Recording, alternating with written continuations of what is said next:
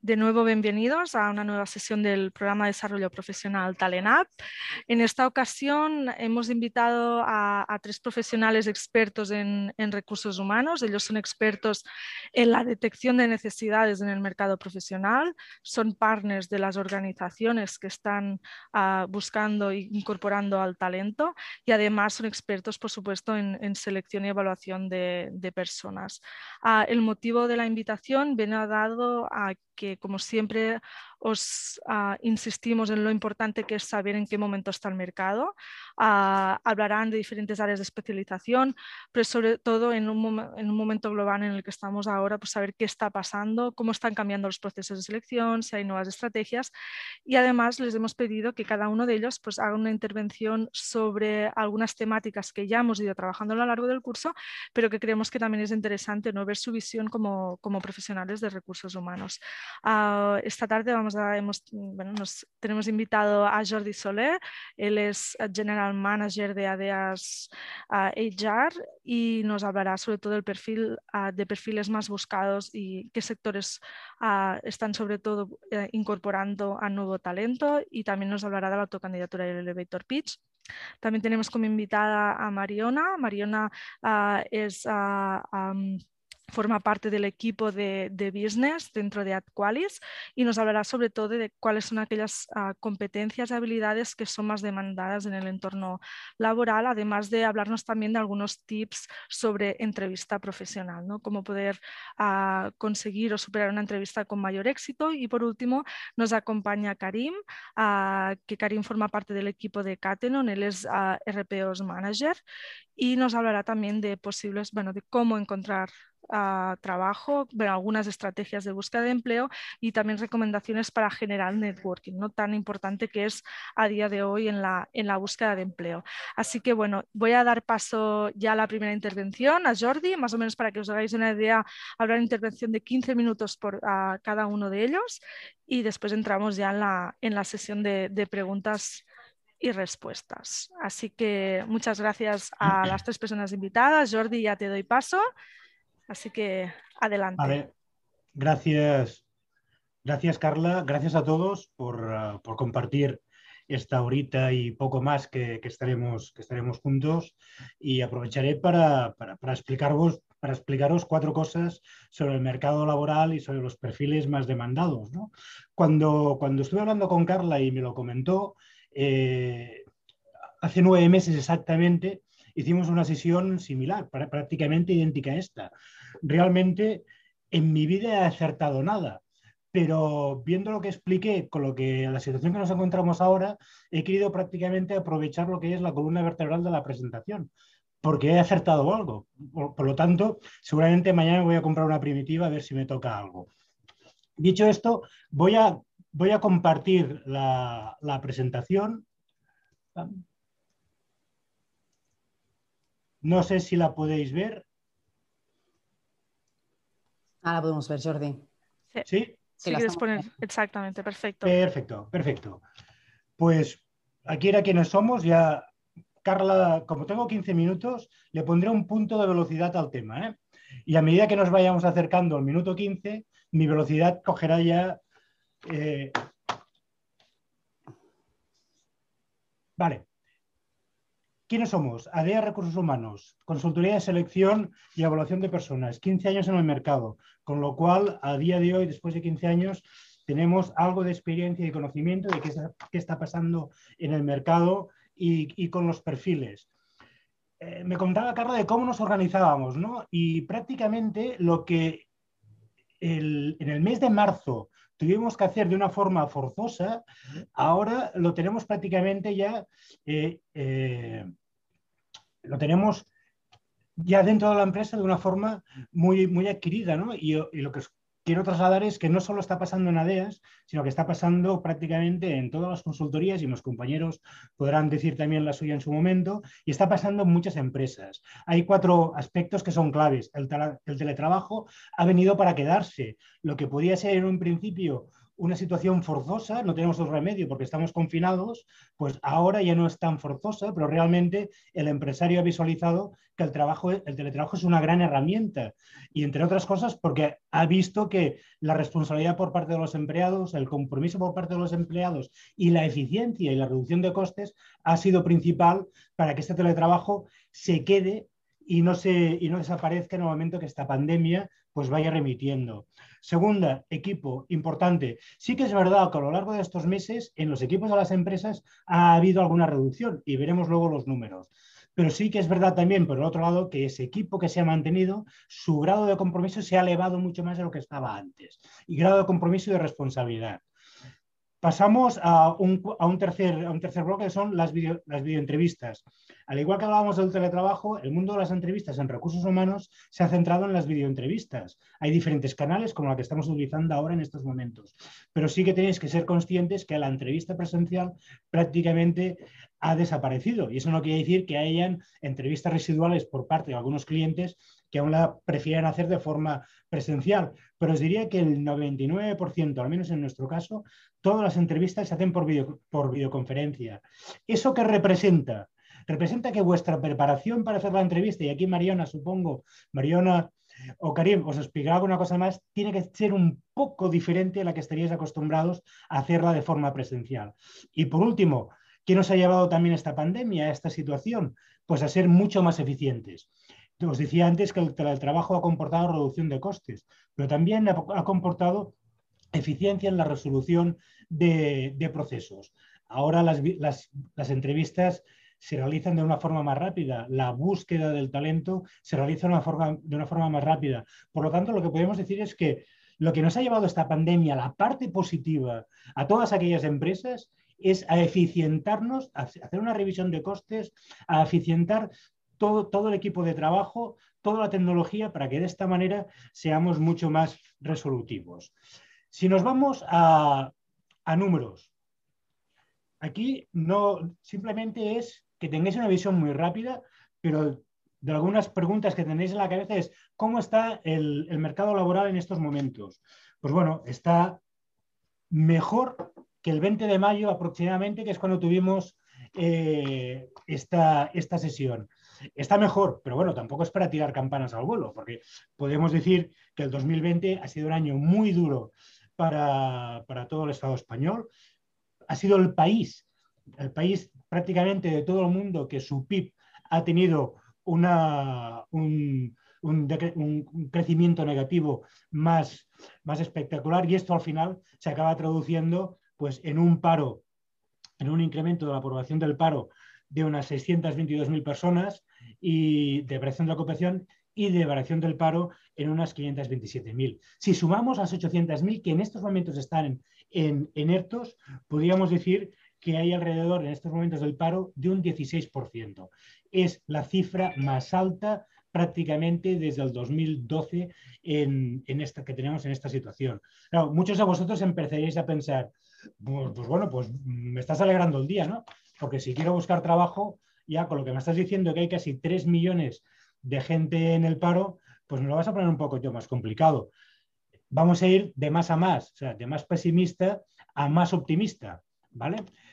Pero vamos a ver también esto cómo está en comunidades y también en una franja de edad que creo que es la que os puede interesar más. Os decía que está en el 16%, si contásemos como la gente que está en el ERTO un futurible parado, ese 16% se transformaría en un 20%, con lo cual es una situación bastante dramática. Estamos hablando del cuarto trimestre.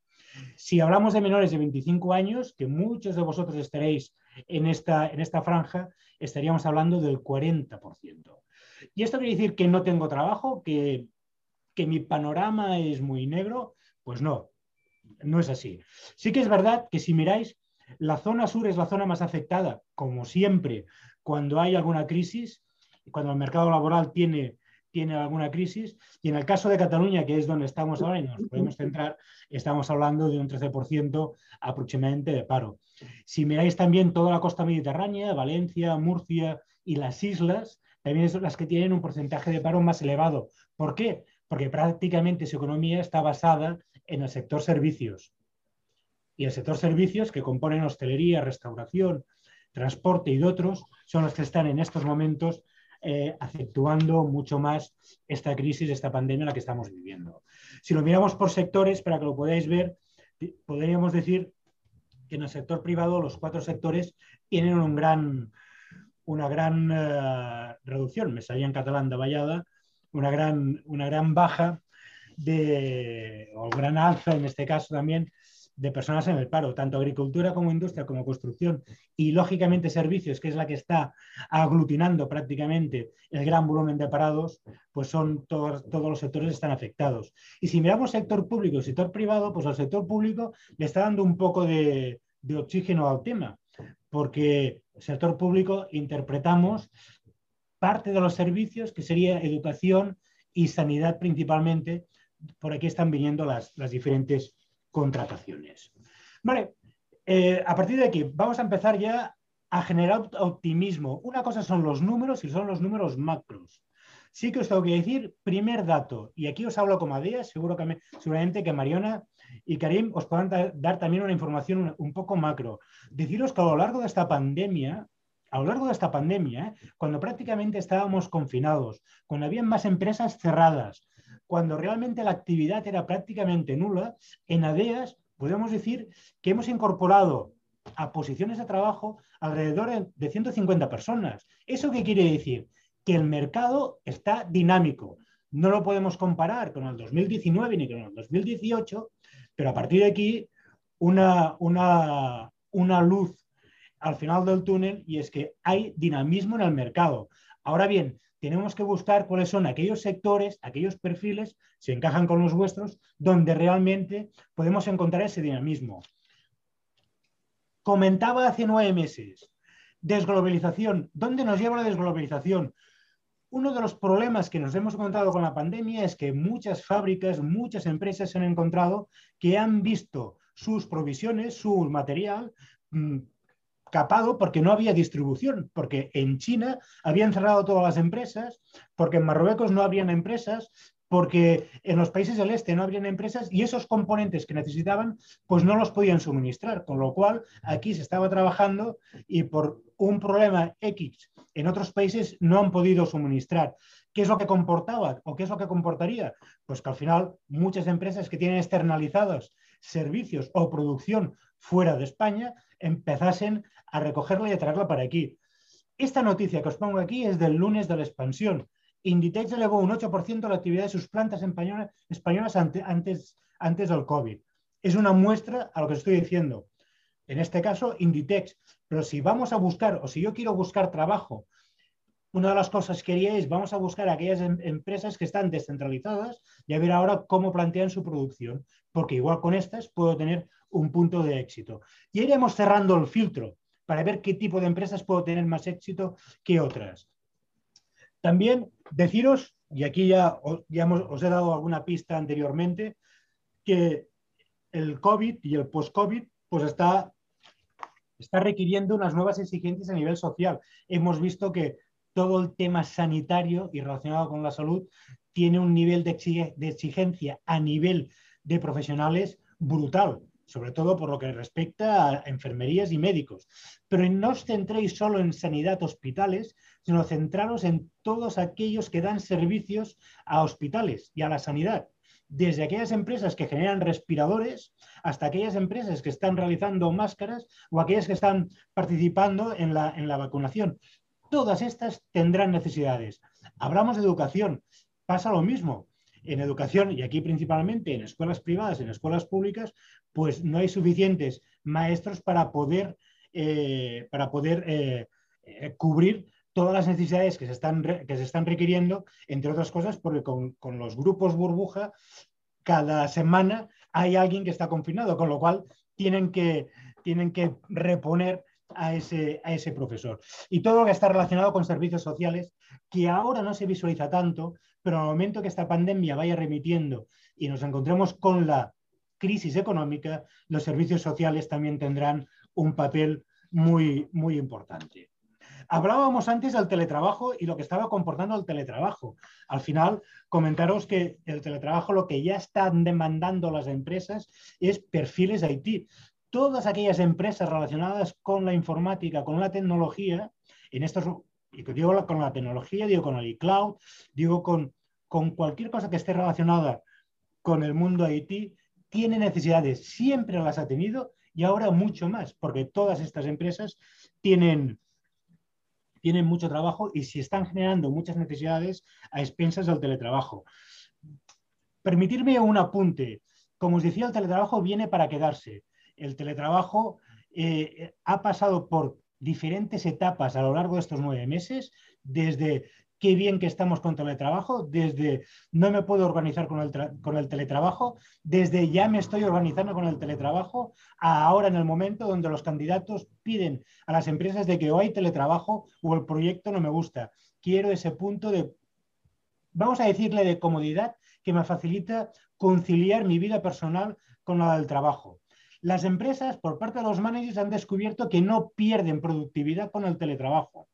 La segunda derivada será cuando descubran que el teletrabajo lo puedo hacer desde Barcelona, desde Madrid, desde Buenos Aires, desde Kioto o desde Moscú y que el coste para mi empresa incluso lo puede ser beneficiado, lo puedo, lo reducir, porque el coste laboral de Buenos Aires seguramente no será el mismo que el de Barcelona o Castelldefels. Esta segunda será la segunda derivada, no en todas, no en todos los perfiles, pero sí en todos aquellos perfiles que estén relacionados en el mundo IT.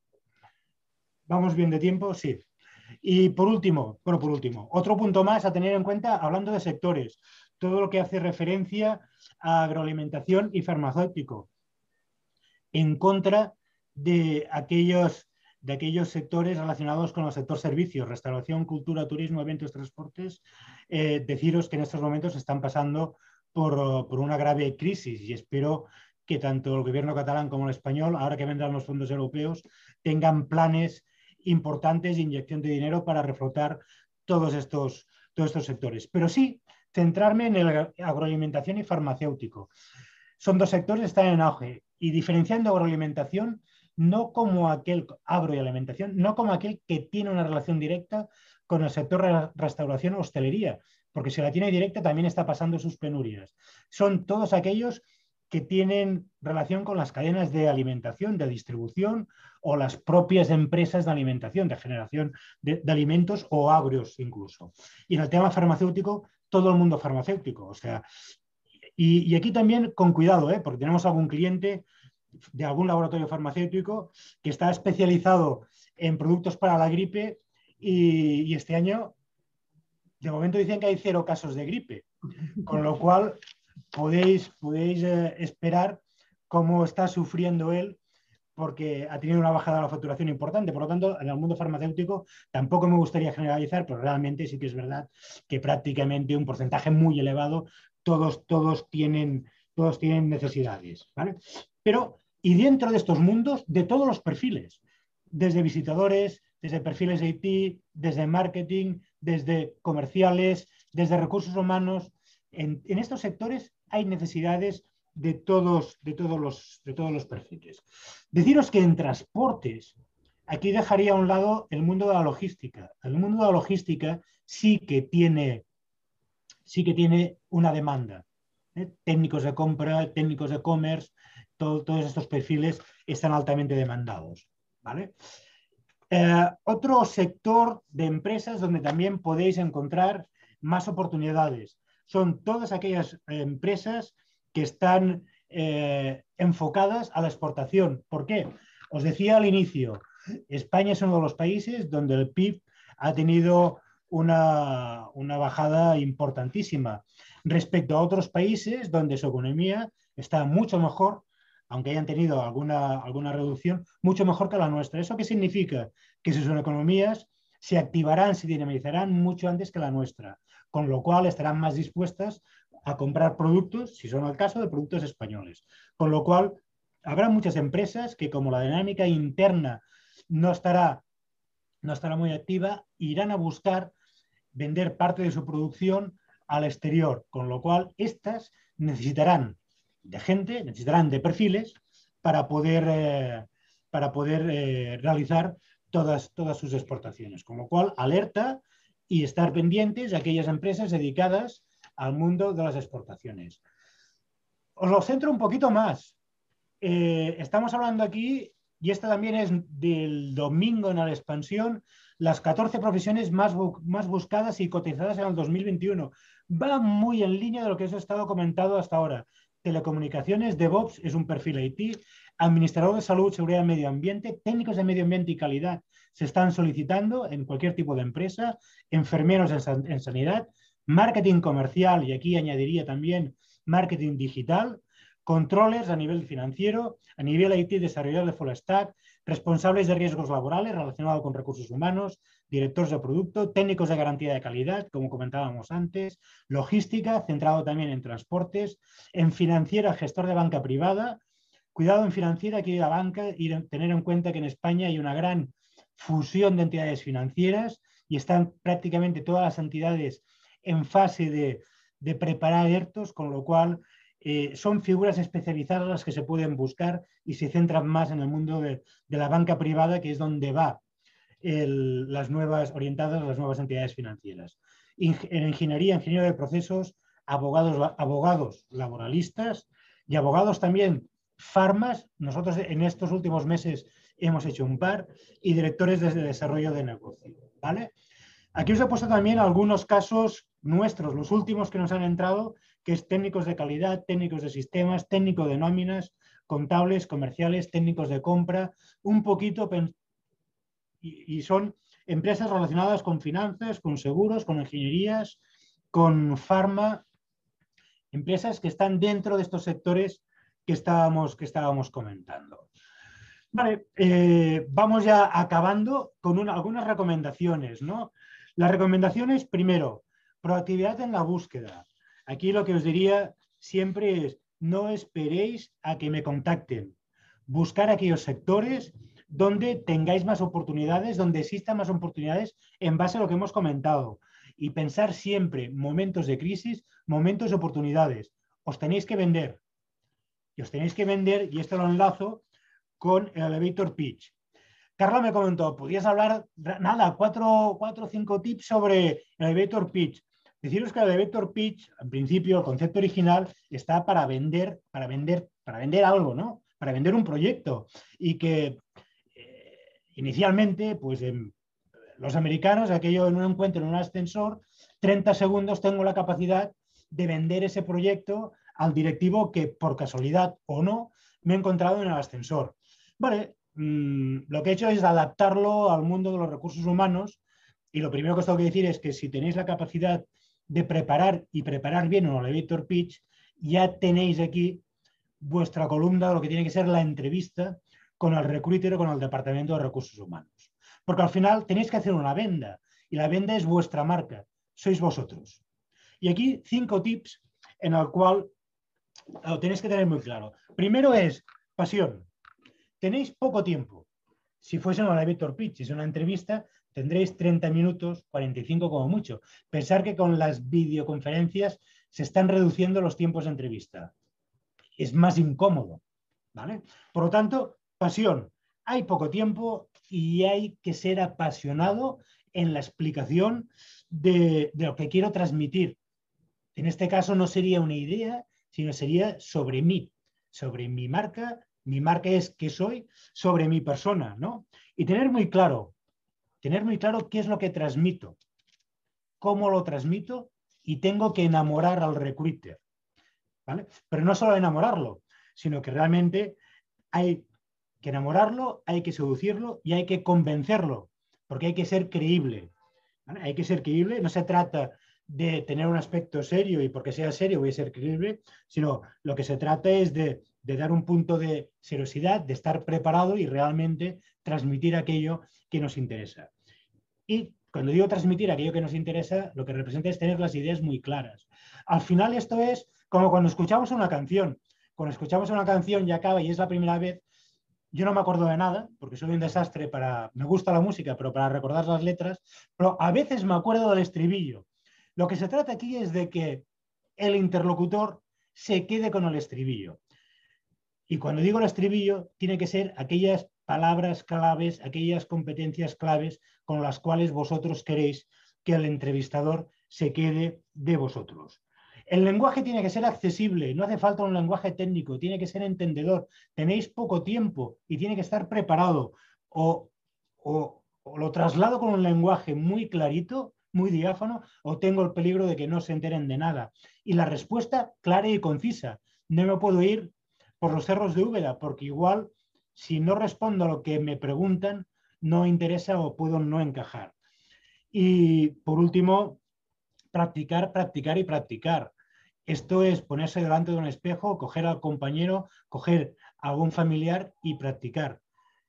Y una vez practicado, pues podéis afrontar una elevator pitch, una entrevista, pues al 100% de, de garantías. Y para acabar, recomendación final de siempre, afrontar, afrontar esta etapa con optimismo y afrontar esta etapa con mucha tolerancia a la frustración. Tolerancia a la frustración porque los números son números, pero también cuando os ponéis en el mercado, pues tendréis más nos de lo normal. No pasa nada. No pasa nada. Si, si, si os tuviese que decir cuál es el nexo en común de esas personas que se han incorporado a, posiciones de trabajo a lo largo de estos nueve meses, os diría que prácticamente el optimismo estaba en, todo, en todos ellos. Hay que afrontar esta nueva situación con alegría, sabiendo que tendré dificultades, con alegría y con proactividad. Y si lo afrontéis de esta manera, con preparación y sabiendo dónde tenéis que ir a buscar, estoy convencido de que aquello que buscáis lo encontraréis. Espero haber cumplido el tiempo. Carla, y por mi parte, os agradezco vuestra paciencia. Gracias, Jordi. Gracias por por compartir con nosotros tu expertise. ya os pondremos en contacto. Nos ha puesto sus datos de contacto por aquí Jordi, pero si no, los compartiremos para que le podáis escribir o conectar en LinkedIn. Ah, voy a dar paso a Mariona González de Adqualis. Adelante. Perdona, perdona, Carla. Eh, como me gustaría que trabajasen todos en networking, cualquier contacto que sea vía LinkedIn. Perfecto, pues a través de LinkedIn, que también es lo que Siempre intentamos que sea así. Ah, así que apuntaros bien los nombres por si acaso. Y bueno, damos ya paso a Mariona. Gracias, Mariona. Hola, ¿qué tal? Buenas tardes a todos. No sé si ahora podéis ver la presentación porque la acabo de compartir. Sí, perfectamente. Perfecto, muy bien. Pues bueno, también intentaré como Jordi ajustarme, ajustarme al, tiempo previsto, ¿de acuerdo? Entonces, eh, bueno, haciendo una, primero una breve también presentación de, nuestra compañía. Nosotros eh, somos AdQualis, eh, somos una consultoría especializada en recursos humanos, da servicio integral porque tocamos diferentes, diferentes áreas para ser un partner integral de recursos humanos para nuestros clientes, un partner externo. Tenemos más de unos treinta y pico años, ahora no recuerdo exactamente el año, pero sí, treinta y pico años de experiencia en el mercado y somos una compañía formada por 70 profesionales, ¿me acuerdo?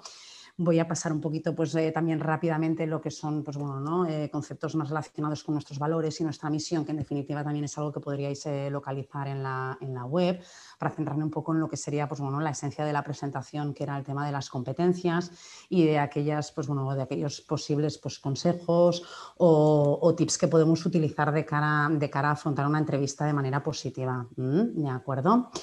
Entonces, bueno, nosotros, como os comentaba, tenemos diferentes unidades de negocio y con las eh, unidades de negocio que tenemos intentamos dar cobertura a todos los sectores, es decir, somos una empresa generalista, una consultoría generalista, trabajamos para, para todos los sectores y todo tipo, toda tipología de industrias. Tocamos todas las áreas funcionales de la compañía y trabajamos todos los roles que podamos encontrarnos en un organigrama, desde perfiles técnicos hasta middle management y las posiciones de executive, ¿de acuerdo? Luego, además, también tenemos un servicio con el que hacemos proyectos pues, eh, relacionados con eh, consultoría integral de recursos humanos, que está relacionado con proyectos, y toda una parte más pues, bueno, ¿no? de, de apoyo a nivel de plataforma para la gestión de los recursos humanos en las empresas, ¿de acuerdo? Yendo ya un poco al core de la presentación, eh, eh, habíamos hablado con, Carla de desarrollar pues, un poco las competencias que en estos momentos nos estamos encontrando como demanda dentro del mercado laboral, ¿de acuerdo? Entonces vamos a, vamos a ir a ello, ¿vale?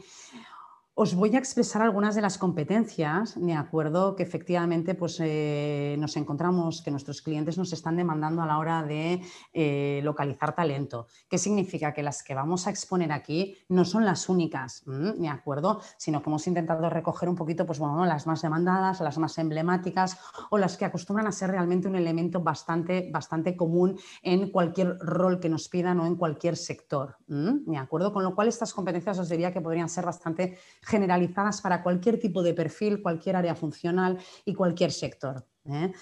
Eh, nos piden gente con espíritu emprendedor, ¿de acuerdo? Gente con fuerza en ese sentido, con visión de negocio, gente que sea dinámica, que quiera, que quiera sumar, ¿de acuerdo? Que, quiera salir un poquito de su área de confort, que sea capaz de trabajar pues, transversalmente dentro de la organización, ¿de acuerdo? Pensar más allá de su ámbito de actuación que pueda colaborar con otros departamentos en proyectos de mejora continua, en proyectos de eficiencia, en proyectos eh, pues bueno, ¿no? que supongan efectivamente un crecimiento y una innovación a nivel organizacional. ¿De acuerdo? Repito, más allá un poquito de su rol. Esto sería el espíritu emprendedor o lo que contemplan las organizaciones cuando demandan la competencia de espíritu emprendedor. Liderazgo. Eh, ahora os preguntaréis, bueno, liderazgo para aquellas posiciones de middle management o de executive, muy bien, ¿no? Pero si yo ahora mismo quiero aplicar a una posición de técnico de marketing o de técnico contable, a ver, cuando hablamos de liderazgo, eh, en, este, eh, en esta competencia hablamos de liderazgo en todo su sentido. ¿Qué significa? Que no únicamente hablamos de liderazgo para la gestión de equipos, para la gestión de terceras personas, sino que hablamos de liderazgo también como autogestión ¿de acuerdo? Y el liderazgo también para poder liderar proyectos, ¿eh? ¿de acuerdo? Por tanto, no únicamente em, eh, el liderazgo asociado, repito, a, la dirección de personas. Entonces, vemos que la verdad es que la competencia de liderazgo cada vez es más demandada en cualquier perfil. Gente que pueda tener un potencial en un momento dado, aunque no sea de forma inmediata, pero sí que pueda tener un potencial para en el medio plazo, en el corto plazo, poder acabar pues, eh, dirigiendo un proyecto, eh, dirigiendo un equipo, ¿de acuerdo? Por tanto, es importante trabajar esta competencia. La innovación, que en definitiva se ha intentado también pues, bueno, ¿no? Eh, introducir en la parte del espíritu emprendedor, buscamos gente que, sea capaz de anticiparse, gente que piense más allá, gente que pueda aportar soluciones creativas, gente que pueda aportar otro tipo de perspectivas a los problemas o a las situaciones que puedan darse dentro de las organizaciones, que sea capaz de mirar desde otro prisma. ¿eh? En definitiva, cuando hablamos de innovación, hablamos también de esto. ¿De acuerdo? No únicamente asociada a lo que es la parte más tecnológica o más digital, que también, ¿de acuerdo? Pero eso ya estaríamos hablando de unas competencias más hard y más concretas, sino innovación como actitud, ¿de acuerdo? Como visión.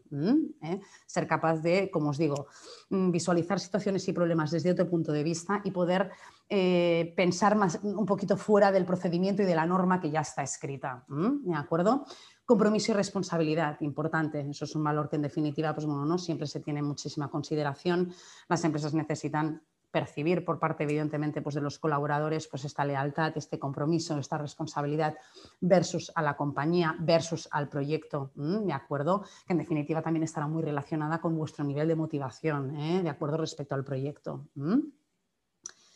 Sigo avanzando, ¿de acuerdo?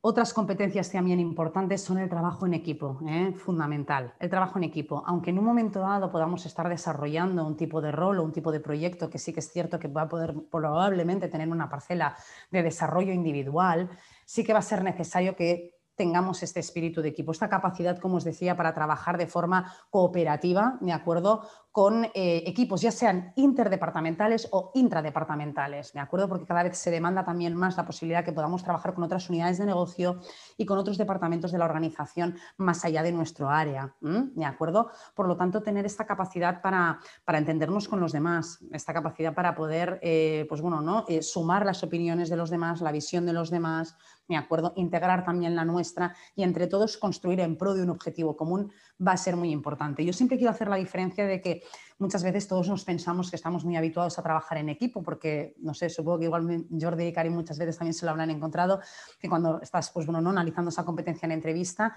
eh, pues bueno, ¿no? Eh, siempre la gente te dice, no, no, sí, sí, yo trabajo con muchas personas. Ojo, trabajar en equipo no es trabajar con muchas personas, no es trabajar acompañado. ¿eh? Podemos trabajar en un despacho con 35 personas y no estar trabajando en equipo. Hablo de una conciencia real ¿eh? de integración y de suma, ¿de acuerdo?, eh, a un equipo de personas que trabajan en pro de un objetivo común. ¿eh? La proactividad.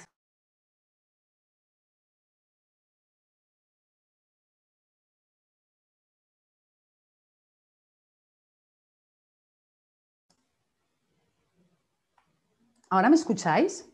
Sí, Mariona, disculpa. Ay, ¿qué ha pasado? Ha sido, ha sido error mío, que Ah, ha aceptado una, una persona y está... Se me ha silenciado. O- ¿dó- ¿Dónde os habéis quedado? ¿En proactividad? Ah, en trabajo en equipo, al final de trabajo en equipo. Ah, vale, puedes empezar de nuevo. No, no, no, no, no, bre- a- a- si es la parte final, decía, digo que cuando hablábamos del trabajo en equipo, hablaba de la conciencia del trabajo en equipo, no del trabajar rodeado con muchas personas o trabajar en compañía, que a veces podemos confundirlo, ¿de acuerdo? Sino que trabajar en equipo viene a ser realmente tener la conciencia de que eh, estamos trabajando y colaborando entre un grupo de personas, ¿de acuerdo? En pro de un objetivo común, ¿eh? Nuestro objetivo es común.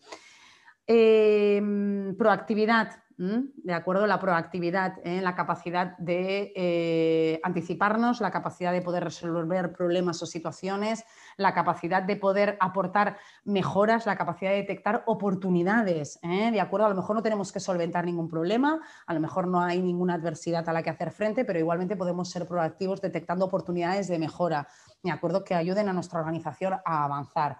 ¿Mm? ¿De acuerdo?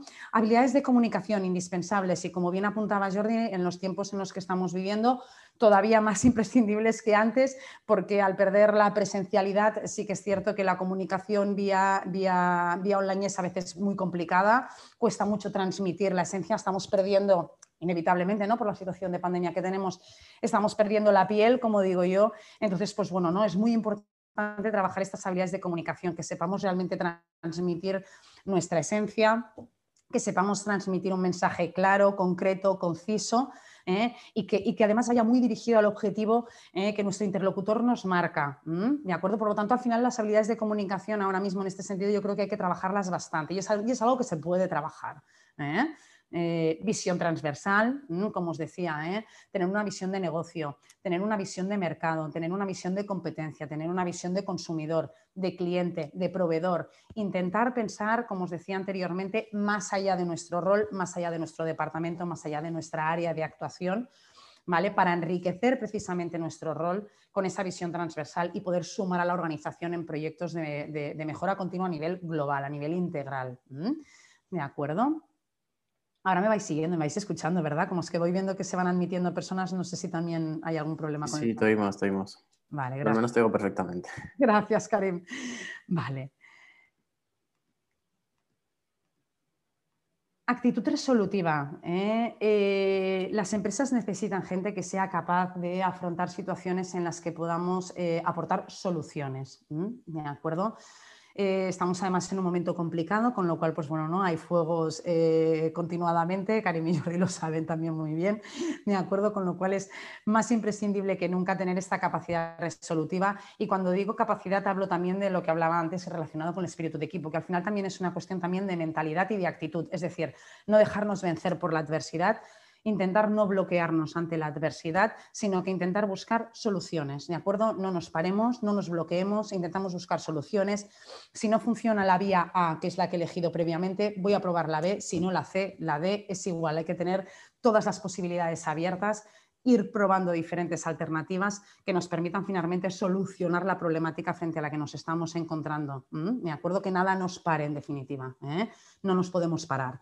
Orientación a objetivos, fundamental. Hay que entender bien qué es lo que la empresa nos pide. Hay que entender bien cuál es la misión de nuestro rol, qué es lo que la empresa espera de nosotros, ¿de acuerdo? ¿Cuál es el resultado que debemos obtener y, por tanto, orientarnos hacia él? Es decir, primero, comprender bien, repito, cuál es la expectativa que la empresa tiene depositada en nosotros y, a partir de aquí, trazar un plan de acción, ¿eh? una hoja de ruta que nos permita llegar hacia ese objetivo. Ojo, cuando digo trazar un plan de ruta, digo trazar. No es hermético, no es inamovible, no es rígido ni es inflexible, todo lo contrario. Tiene que ser un, plan de ruta bastante moldeable, bastante flexible y bastante adaptable a cada circunstancia, a cada momento que vayamos teniendo. Pero sí que tenga una estructura de base para que nos realmente nos enfoque bien hacia lo que estábamos persiguiendo desde el inicio. Visión de futuro, me acuerdo, visión de futuro. Eh, Hoy por hoy, esto yo voy a, recoger algún comentario que ha hecho Jordi. Esta presentación, efectivamente, como dice Jordi, la hicimos en el mes de abril, ¿no? Me acuerdo, una presentación similar. En aquel momento hablé de visión de futuro y ahora mismo, viendo la competencia, reconozco que no sé si la hubiese puesto, porque, porque, porque bueno, prefiero mm, mm, remitirme a las competencias más de innovación o de espíritu emprendedor, porque la visión de futuro hoy en día es cierto que es complicada porque estamos en un clima de incertidumbre completo, eh, absoluto y la vida nos ha demostrado que poca cosa podemos prever, ¿de acuerdo? Pero aquí cuando digo, por tanto, visión de futuro, quedémonos más con un tema más, pues bueno, ¿no? de, innovación y demás, que no quizás de poder prever ni de anticiparnos a lo que va a pasar mañana, porque hoy, por hoy ya nos ha demostrado la vida que eso es eh, incontrolable. ¿eh? Y resiliencia, ¿eh? de acuerdo, resiliencia muy necesaria. Aprovechemos las circunstancias complicadas para crecer, para construir, para construirnos a nosotros mismos, para extraer un aprendizaje. Nunca jamás nunca jamás ni para hundirnos ni para flagelarnos. ¿eh? Las experiencias eh, no favorables, porque a mí no me gusta decir negativas, es decir, no favorables o que no han salido como no esperábamos, nos tienen que servir para crecer y para aprender, siempre, para construir, ¿de acuerdo? Para madurar. Eso es la resiliencia, ¿vale? Entonces, eh, me comentaba Carla también que uno de los apuntes que podíamos hacer era cinco, tips, perdonadme, para, para, una entrevista pues, positiva, ¿de acuerdo? Y yo creo que es fundamental transmitir, que también lo comentaba Jordi anteriormente, una actitud positiva y de motivación. ¿eh? ¿De acuerdo? Necesitamos, necesitamos eh, alegría, necesitamos espíritu positivo, necesitamos energía y necesitamos motivación. ¿De acuerdo? Porque, porque eso nos va a ayudar a salir, sobre todo, pues, bueno, ¿no? de la situación que estamos viviendo todos. ¿eh? Por lo tanto, es fundamental porque además tener esa actitud también nos abre mentalmente, nos da la posibilidad de ver nuevas eh, vías y nuevas oportunidades. Y además se transmite, se transmite en entrevistas, se percibe muchísimo, más allá del lenguaje verbal, cuando una persona está teniendo una actitud de fuerza, una actitud positiva, una actitud de, de emprendeduría, como comentábamos anteriormente, ¿de acuerdo? Respecto a una persona que la ves abatida, que la ves mermada, ¿de acuerdo? Siempre en igualdad de condiciones, pensad que la empresa apostará por la persona por la que ha percibido más energía y más fuerza. ¿eh? Honestidad, ¿de acuerdo? Yo siempre recomiendo la honestidad, ser transparentes, ser honestos. Se puede hablar de todo, podemos comentarlo todo, ¿de acuerdo? O sea, la clave es el cómo lo estamos transmitiendo, pero siempre que se pueda percibir realmente que hay una transparencia y una honestidad en, en, nuestra forma de expresarnos en entrevistas respecto a nuestra trayectoria, respecto a nuestra experiencia, respecto a nuestras competencias, ¿de acuerdo? Que tengamos muy claro un análisis personal, ¿eh? un autoconocimiento. Es vital ir a una entrevista con un autoconocimiento. Os invito muchísimo a hacer este ejercicio de autoanálisis. ¿eh? Es fundamental. Se nota muchísimo cuando una persona se conoce respecto a cuando no se conoce y gana mucho. Porque conocerse implica, oye, tengo detectados mis, mis, mis puntos fuertes y yo te los transmito, sin evidentemente decorarlos en exceso, que tampoco hace falta, ¿vale? Sino que de una forma muy honesta y muy clara te transmito cuáles son mis áreas fuertes pero también soy muy consciente de cuáles son mis áreas de mejora. Eso es fundamental. No tengáis miedo a identificar las áreas de mejora. Lo que da miedo, pensad siempre, es no tenerlas identificadas. Cuando no las tenemos identificadas es cuando ellas nos dominan a nosotros. Cuando nosotros las tenemos identificadas, nosotros las dominamos a ellas. Importante. Comunicación clara, concreta, estructurada. ¿eh? Mensajes concisos, claros, muy concretos. ¿Eh? También no nos vayamos efectivamente por los cerros de Úbeda. ¿eh? Despista al entrevistador, despista al interlocutor, pierdo el hilo de la entrevista. Eh, ya no me queda claro lo que me estás diciendo. Titulares, titulares muy claros y muy dirigidos a la pregunta que yo te he formulado. ¿De acuerdo? Y evidentemente al objetivo de la entrevista, la posición clave, etcétera. ¿Vale? Escucha activa muchas veces y es normal llevados por la situación de nerviosismo de una entrevista, y es muy normal, no estamos escuchando lo que nos está preguntando el entrevistador, porque ya estamos pensando cómo vamos a plantear ciertas cuestiones, cómo vamos a, comunicarnos y no estamos escuchando activamente. Y esto nos puede perjudicar muchísimo, porque entonces es cuando no ponemos el foco en la pregunta que nos están formulando, no estamos captando claramente la esencia de lo que nos están preguntando y es cuando quizás nos despistamos a la hora de transmitir el mensaje. ¿vale? Y al final, como comentaba anteriormente Jordi, tenemos unos 20 minutos, unos 15 minutos, unos 45 minutos para transmitir quiénes somos. Por tanto, la escucha activa, fundamental. Captemos muy bien qué es lo que nos están preguntando y lo que quieren de nosotros y lo que quieren escuchar consistencia personal y madurez emocional, ¿me acuerdo? Que en definitiva para mí viene eh, dado de un punto que os he comentado antes, que es el autoconocimiento. Es muy importante autoconocerse, tener un análisis personal lo más objetivo posible y lo más claro posible, porque eso nos da consistencia y nos da madurez emocional, nos da la capacidad de controlar aquellos aspectos nuestros que nos pueden en un momento dado jugar una mala pasada, ¿eh? que nos pueden traicionar. Acuerdo con lo cual nos permite controlarlos y nos permite trabajarlos y nos permite transmitir realmente pues, bueno, ¿no? una solidez eh, y una madurez que, bueno, que las empresas realmente valoran muchísimo de cara a incorporar talento en las organizaciones. Me acuerdo, creo que me he ajustado también al tiempo, no, no, no, no las tengo todas, pero creo que sí. Genial, Mariona. Muchas gracias por tu intervención. Creo que ha, sido una gran explicación sobre aquellas competencias y habilidades que realmente son necesarias en el entorno profesional. Seguro que las iremos trabajando a lo largo del curso en, otras actividades, así que sobre todo tenerlas muy presentes en mente. Ah, ahora ya voy a dar paso a, Karim de, de Catenon. Ah, así que, Karim, cuando tú quieras, también puedes presentar, puedes compartir tu presentación. Perfecto. Primero de todo, bueno, saludar a todos y agradeceros ah, por, la, por la invitación. Es un placer estar aquí con vosotros y, bueno, también agradecer los aportes de Jordi y Mariona, que yo creo que han aportado unos tips súper interesantes que yo creo que van muy, muy acordes con lo que está, está pasando en el mercado y que van a ser de mucha ayuda, ¿eh? porque yo también, todos hemos sido estudiantes, todos nos hemos visto a punto de, de salir ¿no? a buscar un nuevo trabajo. A mí me pasó justo durante la crisis 2008 y a veces pensamos que se va a acabar el mundo y, y, no es así, ¿no? Y no es así. ¿eh? Hay, hay, muchas oportunidades. Yo creo que a veces pues es uh, aprovechar estas, estas experiencias ¿no? de, de, la gente que nos están explicando y bueno, y, uh, y, mucha escucha. Entonces, os comparto mi pantalla. No sé si la veis. Uh, ¿Se ve correctamente la, la presentación? Sí, sí, si la pones en vista general. Sí, exacto, exacto, Yo creo que la verás perfe perfecta vale, pues bueno, yo me presento, eh, yo soy Karim Barmose, eh, actualmente estoy trabajando en Catenon y llevo seis años en la compañía. Eh, Catenon al final, si queréis, ¿de qué nace? Nace de la búsqueda de mandos intermedios y ejecutivos, ¿vale? Ese es nuestro principal negocio y, y bueno, a día de hoy tenemos 20 años de experiencia, somos una empresa española, cotizamos en el MAP y bueno, si queréis, nuestra, nuestra presencia principalmente es muy fuerte en Europa, Latinoamérica y India. Ahí es donde realmente somos fuertes a nivel de, oficinas. Em, entonces, si queréis, nuestro lema eh, dentro de, de, Catenon es eh, One Office, One Planet, es decir, además de que tenemos 20 oficinas, pues hemos trabajado en más de 100 países reclutando, por lo tanto hemos trabajado en países donde no tenemos oficinas. Por lo tanto, el, lema de One Planet, One Office y cada vez, pues bueno, va muy ligado más con lo que ha pasado en esta pandemia. Y por lo tanto, pues bueno, ayudamos a nuestros clientes a, sobre todo a crecer a nivel internacional, ¿no? Eh, y, bueno, si queréis un poco los tres puntos que nos ayudan a, trabajar en este ámbito ¿no? a, nivel global, por un lado son nuestros equipos, donde trabajamos pues bueno, con plataformas de consultores multilingües, con experiencia en diferentes países y, y siempre ligados a una formación importante. Eh, luego la tecnología, somos una empresa muy enfocada a desarrollo de tecnología dentro del ámbito del recruitment, todo lo que es reclutamiento, evaluación de personas, pues somos una, compañía que desarrolla tecnología propia en este ámbito. Y luego el scope global, ¿no? es decir, nuestra visión es eh, encontrar el mejor candidato que no siempre está en la misma ciudad que tú, sino que puede estar en cualquier parte del mundo.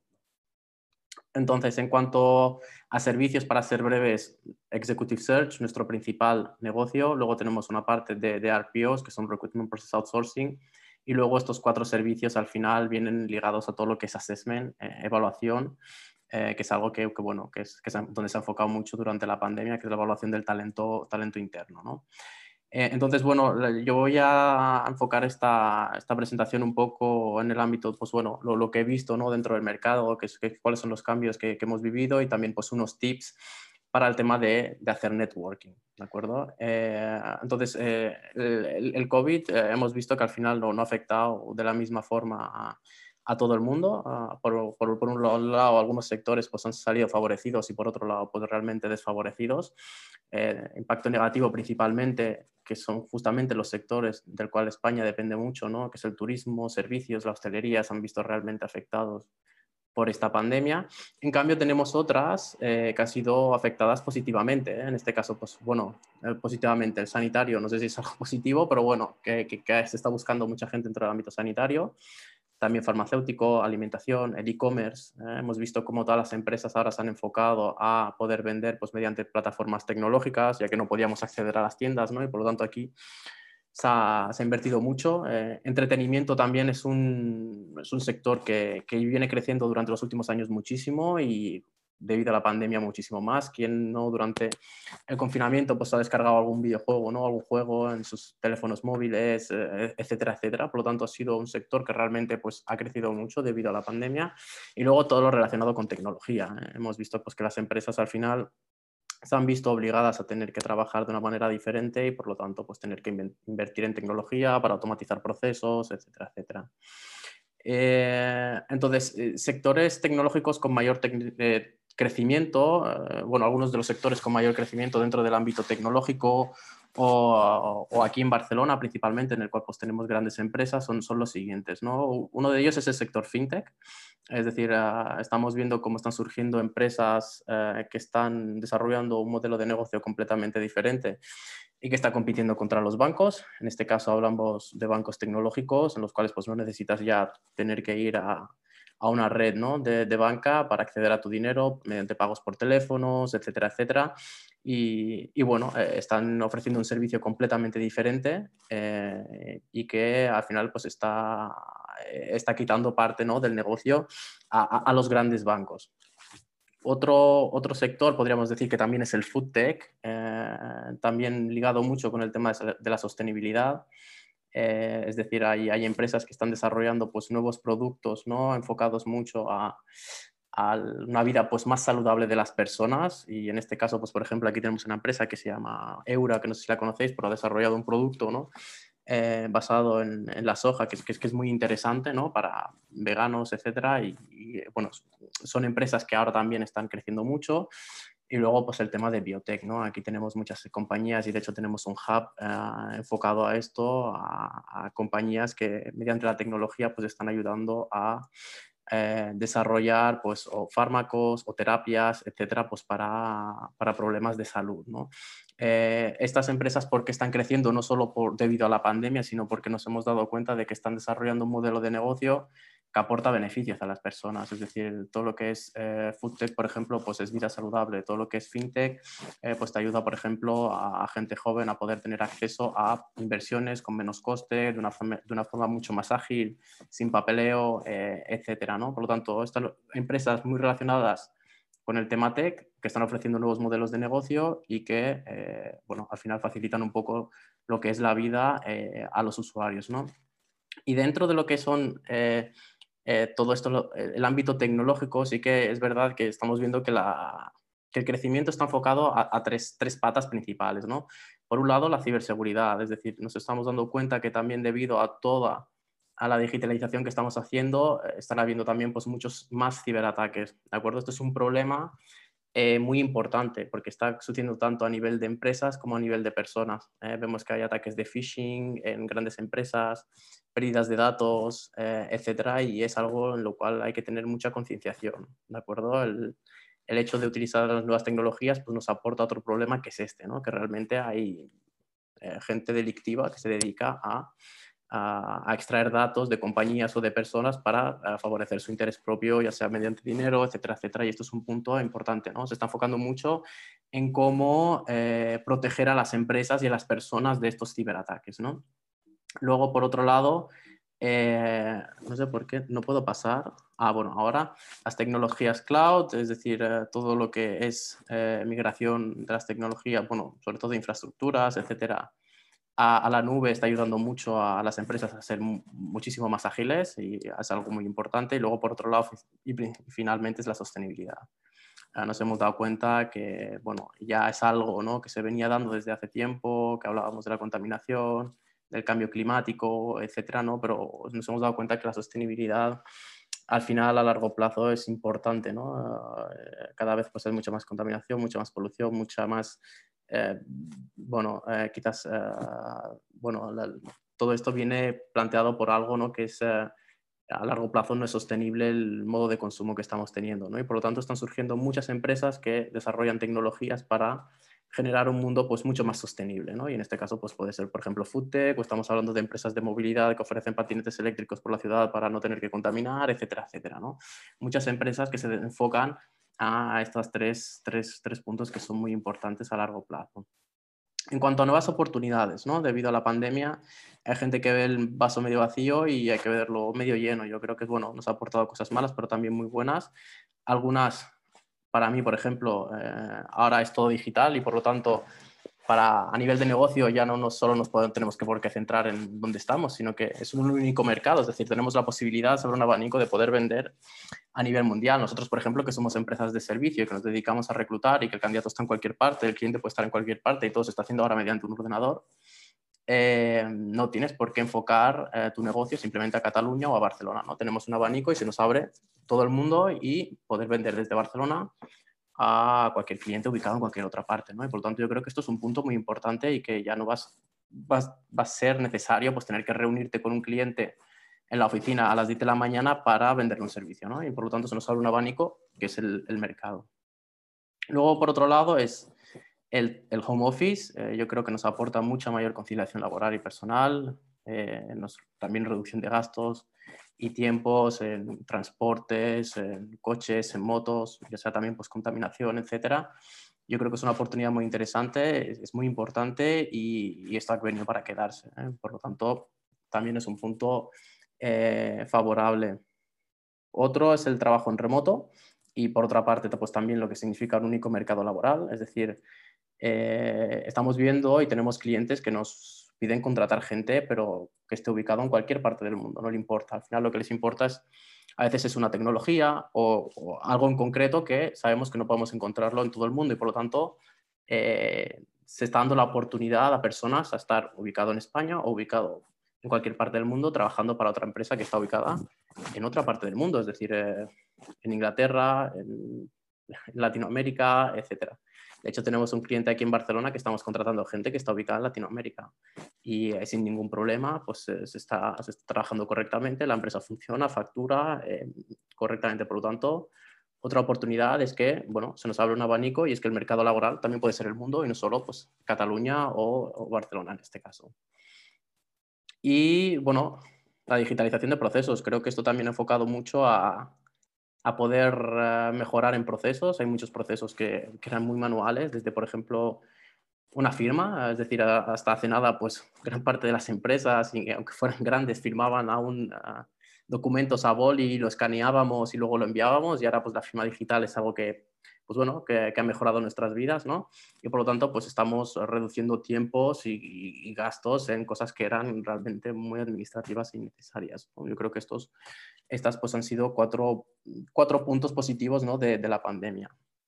Y ahora hablaremos sobre el networking. ¿no? Yo sé que, que, es muy importante para las personas. A día de hoy, mediante el networking, pues te surgen muchas oportunidades, ya no solo laborales, sino también eh, de negocio, en este caso.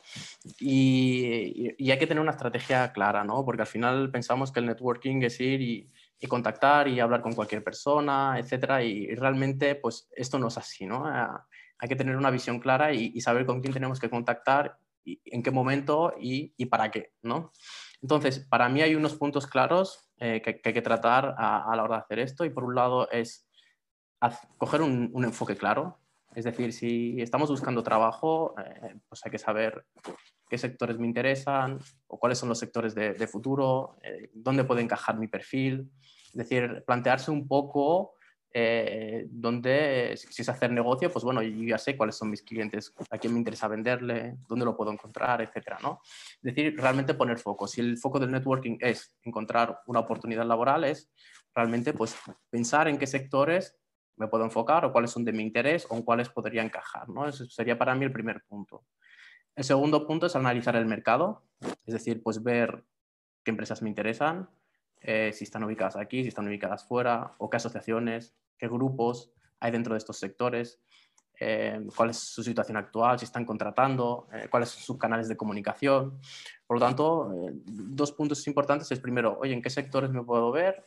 ¿Qué empresas hay dentro de estos sectores? Y ver qué es lo que están haciendo, con, contactar con ellas, cuáles son sus canales de comunicación, eh, pues suelen tener newsletters, eventos, etcétera, pues un poco mapear qué es lo que están haciendo eh, estas compañías y luego eh, conectar pues, con, con, esta empresa o asociación. ¿no? Por lo tanto, hay que ver, pues lo que os comentaba, ver en qué eventos están participando, si tienen newsletters, de qué tratan sus eventos, qué, temas están, están hablando, ¿no? Normalmente todas las empresas que, realizan eventos hablan de una temática que al final a ellos les interesa, ¿no? O, la cual tiene una problemática en su organización. Hablamos, pues no sé, eh, de perfiles tecnológicos, o hablamos de desarrollo de negocio, o hablamos de nuevas marketing, o hablamos, etcétera, ¿no? Es decir, siempre utilizan temáticas que van muy relacionadas con su negocio, ¿no? Y entonces eh, hay, que ver un poco de, qué están hablando y de qué tratan sus eventos eh, o las asociaciones de qué están hablando, etcétera, etcétera, ¿no? Y luego, por, por último, es, es, es eh, bueno, aquí sale repetido, no sé por qué, pero hay un cuarto punto, y luego, bueno, es conectar con la persona, ¿de acuerdo? Es decir, finalmente nosotros cuando vamos a, vemos a un evento o una newsletter de una asociación, etcétera, pues ya vemos quién está participando, ¿no? Por ejemplo, eh, por poner un ejemplo, si veo una empresa que sea que a mí me interesa y conecto en su newsletter y veo que tal día hay un evento en tal parte online normalmente a día de hoy y que va a participar esta persona, pues eh, ya tenemos eh, contactada ¿no? o ubicada quién es normalmente la persona que está gestionando pues, eh, estos temas. ¿no? Si son temas de recruitment pues, o de adquisición de talento, pues seguramente estará la persona de, Talent Acquisition y por lo tanto pues es importante tener ubicada quién es esta persona. Y a partir de allí yo creo que es más fácil, es decir, ya tenemos el sector donde quiero dedicarme, la empresa, sé de lo que están hablando, qué es lo que buscan y sé quién es la persona. ¿De acuerdo? Una vez tengo ya la persona ubicada y sé quién podría ser el contacto, es buscar puntos de unión. Es decir, prácticamente todo el mundo ya está en LinkedIn. Eh, prácticamente tú entras en LinkedIn y puedes ver eh, qué posts están haciendo, a quién está comentando, en qué eventos está participando y es ver un nexo de unión, ¿de acuerdo? Yo animo a la gente a, conectar con, con, otras personas, pero con un motivo en concreto, es decir, por ejemplo, vas a un evento, participa esa persona que te interesa y luego le escribes, ¿no? Hey, he estado en el, evento en el cual has estado hablando de tal, tal cosa, me ha parecido muy interesante, ¿qué te parece? Bla, bla, bla, esto. Esto genera eh, bueno, un impacto bastante positivo, ¿no? porque al final la persona se ha dado cuenta de que tú has participado, de que la has estado escuchando, por lo tanto que le has dedicado un tiempo y, es probable que esta persona te lo vaya a dedicar a ti también, ¿de acuerdo? Muchas veces vemos eh, que el networking se hace de una forma pues mucho más como una, mm, algo muy comercial, ¿no? Hola, soy tal y este es mi perfil y, estoy buscando trabajo, ¿no? Y a veces no, no, es así, es decir, de esa forma no, no vamos a encontrar realmente unos resultados eh, eh, interesantes.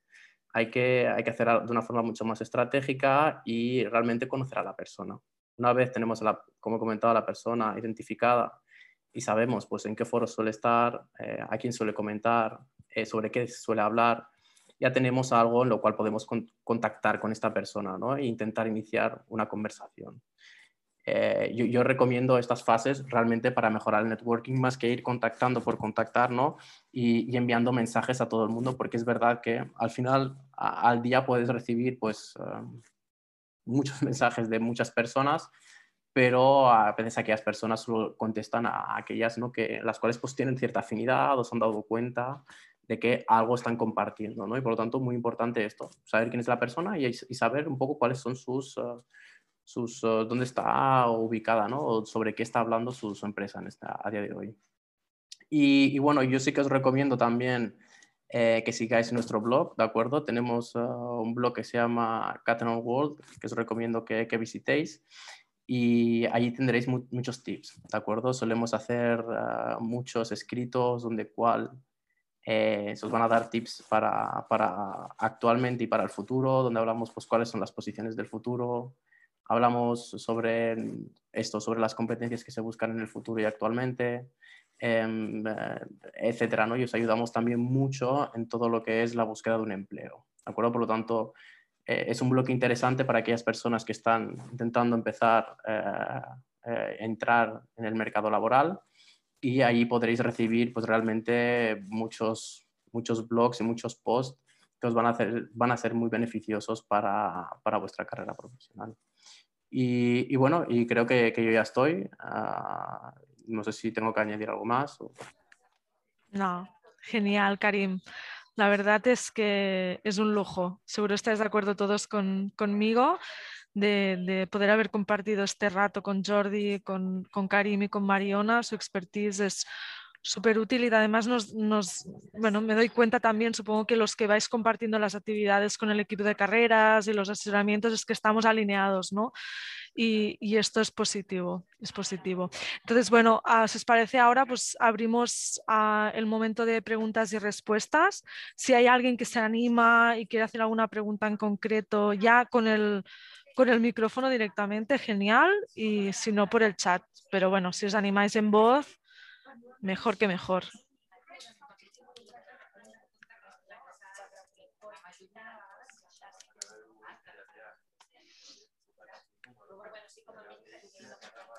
Hola. Hola, Ana. Hola, buenas tardes. Buenas tardes. Eh, pues yo tengo, una pregunta concreta. En el caso de, de personas eh, con un recorrido, un perfil más senior, en el momento en que a veces, ¿no? por cuestiones bueno, de la vida, personales o laborales, uno decide hacer un parón y tomarse un tiempo sabático, em, eh, cómo eso lo percibe el mercado laboral y cómo se puede eh, presentar de cara a un proceso de selección ese tiempo que no has estado en el mercado laboral. Bueno, yo doy paso a, cualquier de las tres personas que, queráis dar respuesta o si es más de uno, genial, como querráis. Hola Ana, ¿qué tal? Soy Mariona. Bueno, respecto a la pregunta que comentabas, ¿eh? de acuerdo, entiendo que me estás poniendo el ejemplo de una persona, como tú decías, ya con una trayectoria profesional determinada, ¿no? Es decir, ya más un perfil más senior que de repente decide voluntariamente tomarse un tiempo sabático estoy intentando estructurar la, pregunta que has formulado para no ir desencaminada en la respuesta, ¿vale? ¿Y cómo se justifica eso de cara a la entrevista? sí, de cara a un proceso de selección y de cara a la entrevista. Pero claro, primero es también el proceso de selección porque hay un momento en el que no tienes ni la oportunidad de explicarte. Claro. Que para mí ese es como incluso más difícil porque una vez que has pasado esto, todo lo demás, como tú decías, pues se puede hablar, se puede explicar pero cuando es solo el momento del blanco y negro del papel o de el email o de, lo que sea, que es más complicado ¿no? de, demostrarlo. Bueno, efectivamente, respecto a lo que decías, todo se puede hablar y todo se puede explicar. Es decir, nos encontramos, o sea, tanto seguramente Karim como Jordi han tenido experiencias múltiples de ver eh, candidaturas que en un momento dado han decidido de forma voluntaria tomarse un periodo de su vida en el que efectivamente han estado inactivos profesionalmente hablando, es decir, ¿no? o desde el punto de vista laboral que queremos reflejar en un currículum, que no significa que no hayamos estado haciendo otras cosas es, magníficas y muy útiles, ¿eh? ¿de acuerdo? Eh, entonces, como yo, creo que es un tema también muy cultural, porque tú piensas que hay países, ¿de acuerdo?, en los que está muy bien visto y está pues, eh, muy bien valorado, ¿de acuerdo? Pues sobre todo pues, países como Estados Unidos y demás, de hecho tiene un nombre específico, ¿vale? Que las personas en un momento dado se tomen como una especie pues, de, año saludable, que incluso le denominan ellos para ser exactos en la traducción, en la que tú te, pues, ¿no? te dedicas a ti mismo y te tomas un tiempo de, descanso a nivel laboral. ¿vale? Aquí sí que es cierto que contextualizándonos en nuestra cultura, si tiramos sobre todo unos años atrás, efectivamente te voy a decir que era algo que yo no estoy conforme personalmente, pero sí que es cierto que no estaba bien valorado de cada las entrevistas y la gente lo intentaba ocultar, intentábamos ocultarlo, ¿de acuerdo? Yo creo que cada vez más estamos más abiertos a que eso pueda suceder y se puede comentar perfectamente en que en un periodo de tu vida tú decidiste hacer un parón determinado después de X años para replantearte ciertas cosas, para estudiar, para formarte, para dedicarte a viajar, para dedicarte a estudiar idiomas y cada vez está más bien aceptado. Depende, como siempre, de cómo lo estemos enfocando en el cara a la entrevista, ¿de acuerdo? Yo creo que lo que es interesante es que podamos eh, aprovechar ese periodo sabático, ¿de acuerdo? Y en entrevista enfocarlo de manera que ha supuesto un crecimiento personal en otras áreas un crecimiento personal en otras áreas que evidentemente nos reporta un crecimiento profesional respecto al rol que vamos a desarrollar para aquella compañía, por ejemplo, en el mercado laboral en general. ¿Me explico? Es decir, hay que aprovechar un poquito eso. Es decir, bueno, me he tomado un tiempo, pero efectivamente he estado haciendo otro tipo de cosas que podemos, evidentemente, pues bueno, no, no hace falta que entremos en detalle, ¿vale? Que personalmente me han supuesto un crecimiento y que hoy por hoy ¿de acuerdo? Eh, me, han supuesto también un desarrollo en ciertas aptitudes y en ciertas competencias a nivel profesional que pueden ser de gran valor para la empresa que ahora mismo me contrate, ¿de acuerdo? Con lo cual yo creo que el enfoque siempre tiene que ir por aquí. Respecto a cuando y qué pasa cuando no tengo ni siquiera la oportunidad de explicarlo. Cuando no tienes la oportunidad de explicarlo, Ana, no tienes la oportunidad de explicarlo. Ahí ya complicado está el que podamos defenderlo, ¿de acuerdo? Podremos defender todo aquello que podamos realmente argumentar y explicar, ¿eh? ¿de acuerdo? De cara, por ejemplo, a nivel de papel en el currículum, pues bueno, intentemos, pues efectivamente, ¿no? Eh, ser muy fieles a los periodos, porque si no luego va a ser peor en entrevista cuando vean que hay un gap de fechas que no encaja, ¿vale? Yo dejaría ese gap, ¿de acuerdo? Y quien quiera ya tendrá la oportunidad de llamarnos, de contactarnos y de que podamos desarrollar un poquito que hemos estado haciendo durante ese periodo. Gracias. Gracias, Mariona. No sé si hay alguien más que se anima. Sí, ¿cómo estás? ¿Qué tal? Gracias, gracias, Carla. Y Karim, mi tocayo, Jordi y Mariola.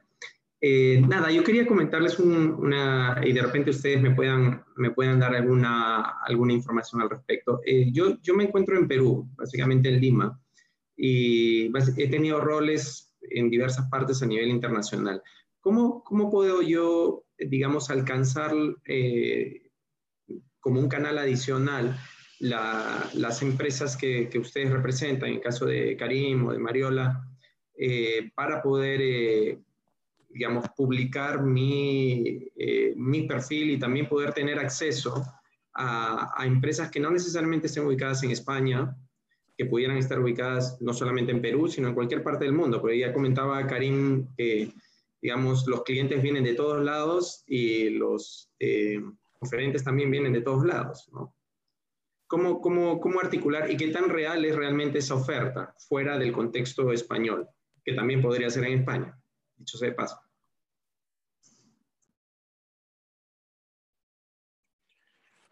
Vale, bueno, si, si quieres voy yo, ¿no? Que sí, un poco que, que, que metido eh, este tema, ¿no? Eh, realmente la, la, oportunidad es alta, ¿eh? Es decir, vamos a ponernos en contexto y, y o sea, una cosa es eh, el hecho de intentar, por ejemplo, querer venir a España a trabajar. Ah, hay mucha gente ¿no? que, que, de fuera pues, que decide, oye, pues me, me, interesa irme a España a trabajar cierto tiempo, pues ahí tenemos que tener en, en, en cuenta todo lo que es el tema de la burocracia, ¿vale? Que, que, que es bastante complejo aquí en España. Eh, en este caso no, no, no es fácil ¿eh? traer gente de, de, de, otros países que no tengan una nacionalidad europea o algo por el estilo. Eso es muy complicado eh, conseguir un visado, a no ser que sea pues, un, un, alto profesional con un ejecutivo que tenga un salario X más y entonces pues, te ayuda más a, a poder gestionarlo. Y, y, por otro lado, las posibilidades de mercado de trabajo a nivel de remoto, nosotros lo hemos encontrado mucho. Es decir, por ejemplo, mira, yo ahora mismo acabo de contratar para una empresa catalana eh, una persona eh, ubicada en Chile eh, y ni se han visto personalmente, ni, ni, se han conocido, ni, ni nada. Y, y, justamente es una persona que se va a encargar pues, en temas de, de desarrollo, desarrollo de negocio para, para Latinoamérica. ¿no? Por lo tanto, las empresas a día de hoy necesitan crecer, eh, el mercado local se ha quedado un poco pequeño, las oportunidades de negocio cada vez son más globales y cada vez pues, van a necesitar gente ubicada en otros países. O sea, yo lo veo realmente una tendencia, ¿eh? una tendencia al alza. Además de que muchas empresas están prefieren incluso contratar en otros países donde hay menos competencia. Es decir, aquí en España, por ejemplo, perfiles de IT, donde nos estamos matando todos para tener al mejor, eh, hay gente con mucho talento en, en Latinoamérica, en, Asia, etcétera, y, y, son contratados y son gente pues, que dura muchos años en la empresa, que está trabajando de forma remota, que, que realmente pues, aporta valor añadido a la empresa, porque culturalmente es diferente, aporta otra visión, aporta otros conocimientos, etcétera. O sea, realmente yo veo que es algo que, bueno, eh, quizás en España eh, aún cuesta, ¿vale? Es algo un poco, algo que yo creo que a corto medio plazo pues va a ser cada vez más al alza pero sí que es verdad que en, un principio yo no creo que deberías tener inconvenientes en encontrar un puesto en una empresa eh, que a lo mejor no tiene ni siquiera oficinas en el país que tú estás y quiera contratar a alguien fuera. Ahora, los canales de comunicación, es verdad que tenemos muchísimos, es decir, hay que, eh, eh es, es, es muy complejo poder estar en todos lados, ¿de acuerdo? El canal principal realmente donde nosotros pues sí que solemos eh, estar eh, o, o, buscando, en este caso, es eh, siempre LinkedIn a día de hoy es algo, un mínimo, ¿no? En lo cual, lo cual utilizamos, pero yo creo que también aquí tienes que hacerte visible, ¿de acuerdo? es decir, la gente tiene que saber hacerse visible, para las empresas y, saber venderse. Y, eso no pasa más porque saber conocer realmente cuáles son los canales o cuáles son las empresas que están contratando allí o cuáles les interesan esos mercados o cuáles están más abiertas a contratar fuera, etcétera, ¿no? Porque al final eh, todo es, es, una estrategia y marcarnos correctamente los pasos, pero hay que conocer pues quiénes están interesados, por ejemplo, en, contratar a alguien en Lima o, quiénes están ah, creciendo en, Lima o, o, quienes están más abiertos a contrataciones en, en remoto. ¿eh? Pero yo a día de hoy veo que algo es algo exponencial. ¿eh? Cada vez es, es, algo que viene que, que va a ser más habitual, yo creo. Permíteme, permíteme añadir a la explicación de Karim, que ha sido, ha, sido brillante, y es que sé consciente, Karim Salmon, para diferenciar al Karim, de que las consultorías como, la nuestra, como las nuestras, que nos dedicamos a la selección y evaluación del talento, podemos gestionar entre un 20 y un 25% de lo que se mueve en el mercado laboral. El resto realmente lo mueven los propios departamentos de recursos humanos de las empresas. Y aquí lo vuelvo a ligar con, con la presentación de Karim. Es muy importante vuestra red de networking, que se tiene que basar en consultores como nosotros, pero también en técnicos de selección de departamentos de recursos humanos. ¿De qué empresas? De aquellos sectores que hemos estado comentando antes, donde en estos momentos tienen mucha más, más proyección y más dinámica de captación de talento. Gracias, Jordi. Mira, yo también quería hacer mi, humilde aportación en el tema. Ah, yo creo que sobre todo, si no me equivoco, por lo que yo voy viendo en los asesoramientos, el estudiante o, alumni, ¿no? que también tenemos alumnis hoy, están muy acostumbrados ¿no? a aplicar ofertas activas en las plataformas habituales y sobre todo aquellas que vienen de las empresas finales. Y yo creo que también les falta es estar más cerca de, los profesionales como vosotros, ¿no? de las consultorías en recursos humanos ah, y tienen que saber detectar los referentes. ¿no? seguramente pues, en cada país hay consultorías de recursos humanos distintas, algunos son más globales, pero sí que es importante ¿no? tener detectados a estos profesionales. Hoy estamos aquí también para que conozcáis tres de estos profesionales que están en el mercado y que publican también en sus propias plataformas y en las plataformas habituales, ¿no? que principalmente no deja de ser un LinkedIn ¿no? a nivel más global y en el que es más sencillo. Pero de nuevo estamos de acuerdo también con Jordi, ¿no? que eh, el 20% está publicado en el mercado y esto tiene que ver con la búsqueda reactiva. ¿no? Yo me inscribo en una oferta real tenemos que promover muchísimo la, búsqueda proactiva y llegar a este 80% de, de, oportunidades porque al final falta que nosotros generemos también una necesidad, ¿no? presentando nuestro perfil. Ah, y a nivel internacional creo que hay que hacer una búsqueda de aquellas empresas que sí que están ubicadas a lo mejor en tu zona o en, países de interés y ir al detalle ¿no? y hacer una presentación.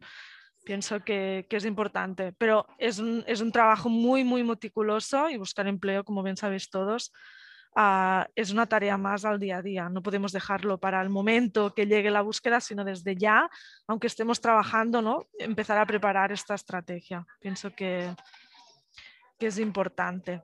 Bueno, no sé si estaréis de acuerdo, pero un poco la experiencia que nos vamos encontrando es esta. Bueno, no sé si alguien más tiene alguna pregunta. Es un buen momento, aún tenemos unos minutos. Marcia, te, tiene la mano levantada. Ah, sí, Marcia Olarte. Hola, Marcia, bienvenida. Hola, ¿cómo están? Eh, bueno, yo también les hablo desde Perú y mi consulta va porque quería saber cómo están viendo ustedes la tendencia del outplacement. Por ejemplo, aquí lo que ha pasado es que la tendencia ha cambiado, han dejado de ser las empresas las que utilizan este servicio y han empezado a ser más bien los ex trabajadores o futuros emprendedores los que están requiriendo ahora en un 60% adicional los servicios de outplacement, y costeándolo. Desde ustedes como especialistas en el factor humano, ¿cómo están viendo la tendencia ahorita en España? Más que todo porque eh, me llama la atención si es un buen momento para, por ejemplo, iniciar una startup eh, en este rubro, ¿no? Oh, si quieres, aquí ah, igual tenemos tres formas de visualizar el tema, pero seguramente coincidiremos en mucho. Yo creo que desgraciadamente los outplacements no están del todo desarrollados en este país. y digo desgraciadamente porque es una parte del negocio que hacemos los tres, pero principalmente de cara a toda aquella gente que, deja su empresa. Dicho esto, normalmente lo trabajan empresas especializadas en factor humano, sean empresas como la nuestra, pero que no es un placement como podemos conocer, que es un placement a un año vista, lo cual nosotros hemos visto de que se dilata mucho en el tiempo y al final la, persona, el candidato, dejarme, dejarme decirle candidato, ¿eh? el candidato se acaba aburriendo y, se acaba aportando poco valor y no siempre se consigue que pueda encontrar un trabajo y las empresas que realmente se dedican al placement de forma profesional, donde gestionan grandes empresas con grandes salidas y que acaban llegando a nosotros presentando unos candidatos para ver si podemos de alguna manera pues, recolocarlos en algunas de nuestras ofertas que estamos gestionando. Ese paso que tú dices de, que, que, os estáis encontrando en Perú, yo no tengo esta sensación aquí. Sí que es verdad que cada vez hay más coachings de gente que deja el trabajo y que lo primero que hace es certificarse, si se certifican algunos en coaching y que al día siguiente ya están, ya están dando asesoramiento consultoría, están dando o intentan dar asesoramiento consultoría a, a la gente, ¿no? Pero... Gracias, lo decía más que todo porque quería saber la tendencia ahora cómo está ya. Aquí, por ejemplo, con el COVID ha sido abismal que del 2020 al 2021 la gente en mandos medios a ejecutivos, eh, altos directivos, están empezando a invertir un promedio de 2.000 euros a 4.000 euros para una reinserción a plazo máximo de 12 meses. Entonces es un nuevo sector que se ha activado desde lo que sería eh, el outplacement desde otro cliente y yo quería saber eh, cómo está haciendo este mercado allá y como me lo dices, creo que todavía está inactivo, ¿no? A, nivel particular, como tú lo planteas, sí. A nivel profesional, eh, sí que existe. Pero desgraciadamente, como decía al inicio, no todas las empresas que están haciendo ERES están aplicando líneas de outplacement. Y tampoco el mismo trabajador está buscando invertir en eso. No, porque el trabajador que se queda en el paro, sus recursos los prioriza para sus necesidades, no para, no para su formación o para su asesoramiento. Sí, bueno, aquí la cultura es un poco distinta y es como que no importa este, del poco capital que tengo, lo invertiré para reinsertarme más rápido este, y ahí está la, la diferencia. Muchas gracias. Gracias, Marcia, y un gusto verte después de unos meses. Bueno, no sé si alguien más, cinco minutos, y si no, pues iremos cerrando, pero bueno, yo quiero animaros, es el momento de hacer aquellas preguntas. A lo mejor os ha quedado súper claro todo y os han dado mucha información que ya es relevante, seguro que también es así, pero bueno. A mí me gustaría hacer una pregunta. Bien, Andrea. Em, es sobre todo, bueno, primero de todo, muchas gracias a los tres por lo que habéis compartido con nosotros, creo que ha sido muy interesante. Em, mi pregunta va más relacionada en como un poco en lo que decía Mariona, las habilidades de las que has hablado, diríamos que son habilidades blandas.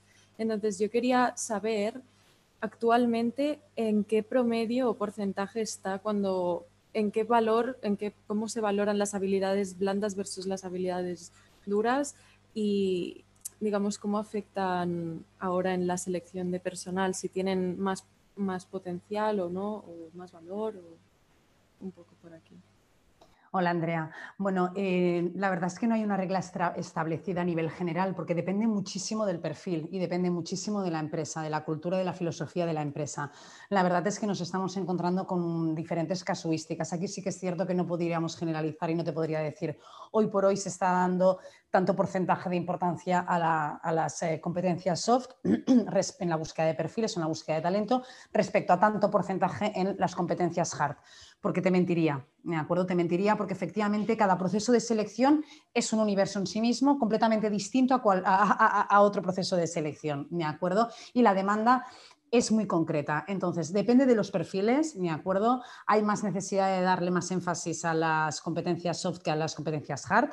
Depende de qué sectores también y depende de qué cultura, sobre todo empresarial. Muchas veces lo que nos estamos encontrando es que hay roles en los que evidentemente las, y en muchos roles las competencias hard son imprescindibles, ¿de acuerdo? Hemos estado hablando, como ha estado comentando Karim, como ha estado comentando Jordi, o sea, es decir, eh, cuando nos piden perfiles muy concretos con un conocimiento de tecnologías digitales muy concretas o con un conocimiento de, eh, eh, científico muy concreto, es decir, llevamos posiciones que realmente tienen que tener unos conocimientos técnicos hard que están especificados por el cliente y sí o sí ese candidato tiene que tenerlos, ¿de acuerdo? Porque si nos piden que tenga un posgrado en biología molecular y que tenga que tener experiencia en em, diagnóstico in vitro, ¿de acuerdo? Con lo cual, evidentemente, no puedo seleccionar una persona que viene del área de marketing, por muy majo que sea, ¿de acuerdo? Porque evidentemente tiene que conocer la tecnología in vitro y tiene que conocer, eh, tiene que tener conocimientos de biología molecular, etcétera, ¿no? Con lo cual ahí sí que me tengo que remitir a, darle una gran relevancia a las competencias hard, ¿de acuerdo?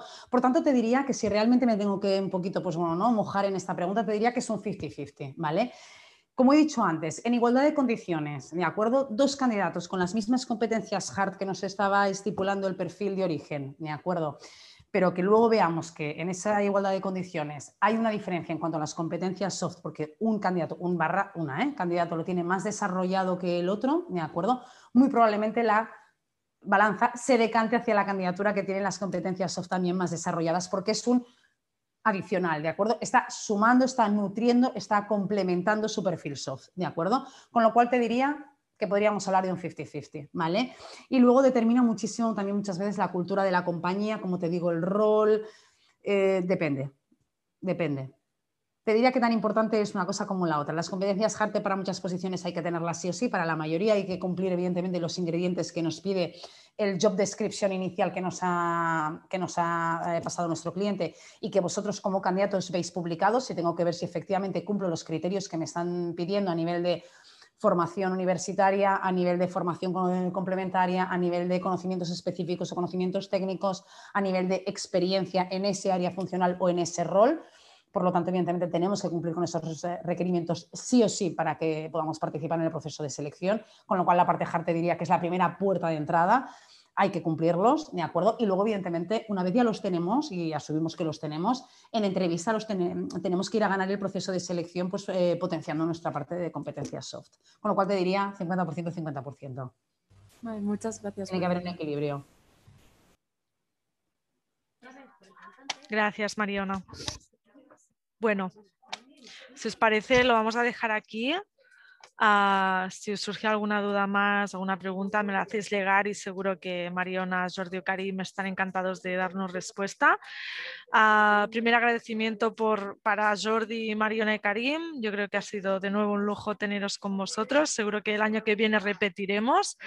Ah, y a los demás, a todos los demás, aquellos que sois estudiantes actuales y a los que sois alumni, que ya con, reconozco a algunos de vosotros, me alegro que hayáis asistido sobre todo trabajar en el networking, quedaros con quien las personas que hemos estado aquí, buscar en LinkedIn, conectar, importante, ¿vale? Y aplicar al máximo todos los tips y recomendaciones que nos han ido dando en la preparación del elevator pitch, en nuestras entrevistas, en el poder crear una mejor red de contactos. Así que bueno, Ah, espero que lo hayáis aprovechado. De nuevo quedará la sesión subida en el campus para que tengáis acceso.